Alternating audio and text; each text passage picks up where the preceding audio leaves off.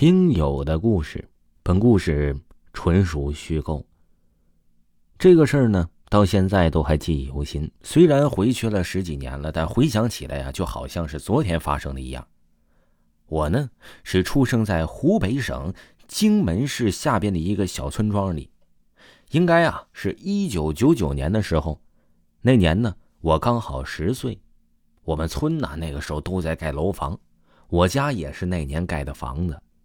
因为那个时候嘛，家里比较穷啊，所以我们盖房子都会把亲戚家叫上过来帮忙。我记得是一天早上，天刚刚亮，大概是六点左右的样子，我爸就叫我起床，去隔壁村叫上我舅舅过来帮忙盖房子。于是啊，我就叫上我堂弟去了。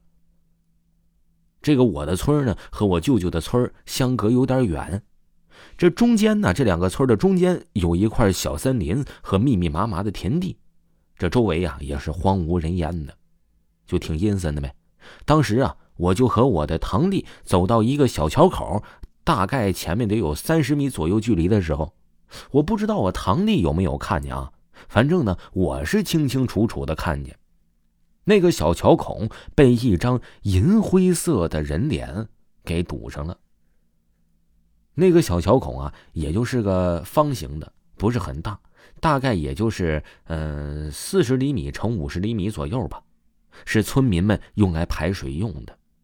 也就是说，那个人的脸也得有那么大，就把那个排水口给死死的堵住了。人脸的正面啊，刚刚好好是对着我们的，所以呢，我看的也比较清楚。而且呢，这个人脸我们看过来的时候呢，他还在对着我笑。我形容一下这个人脸啊，这个人脸的前面还有两条辫子，也是银灰色的，应该是个女的，而且呢面目狰狞，从相貌上来看呢，大概也就是三四十岁左右的样子。我当时啊也是十来岁吧，心里呢也不是很害怕，那个时候呢认知其实也不是的很清楚，就觉得是不是有谁在恶作剧呢？但是现在回想起来，依然是心有余悸。那个时候啊，因为我堂弟也在我旁边，我呢就朝着这人脸的方向扔了一个石头。然而那个人脸没一点反应，我也不敢再去上前接近了。之后呢，我就跑回家了。回去之后啊，我就把我的所见所闻就告诉了我爸。我爸听完之后啊，说这怎么能出现这种事儿呢？还以为是骗他的呢。小孩子出现什么幻觉了呗？当我下午再去那个地方的时候，那个人脸就没了，就没在那个桥孔里了。但是呢，当我回家的时候啊，我依然感觉那个脸依然在我的脑海里久久不能散去。由于啊，这我们家呢应该是正好搬房子，所以呢，嗯，家里的每件东西看起来都特别的新。当我晚上睡觉的时候，我突然一抬头看天花板，我就总感觉那个人脸在天花板上死死的盯着我。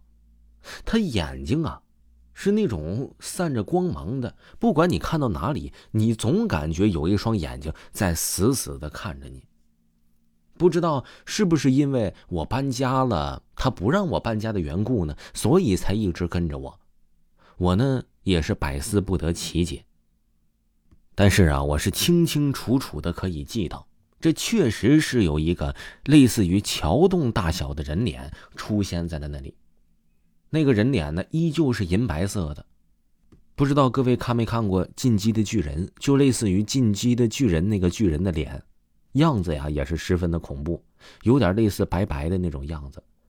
反正啊，那张脸，在我的脑海里是久久不能散去。回想起当年遇到的那个事件，仍然呢是清清楚楚、历历在目的。其实啊，在那年呢，我们家在盖房子的期间呢，也遇到了很多艰难困苦的事情，在这里呢就不跟大家一一的列举了。总之啊，自从那个人脸出现之后呢，确确实实是有了一些困难，但是呢，没有发生什么特别大的事情。听众朋友。本集就给您播讲完了。如果没有听够维华的专辑的话呢，可以听听维华讲民间鬼故事第二部，非常的好听，非常的惊悚，在账号下的第一个故事就可以看到本部专辑。喜欢的朋友一定不要错过哦。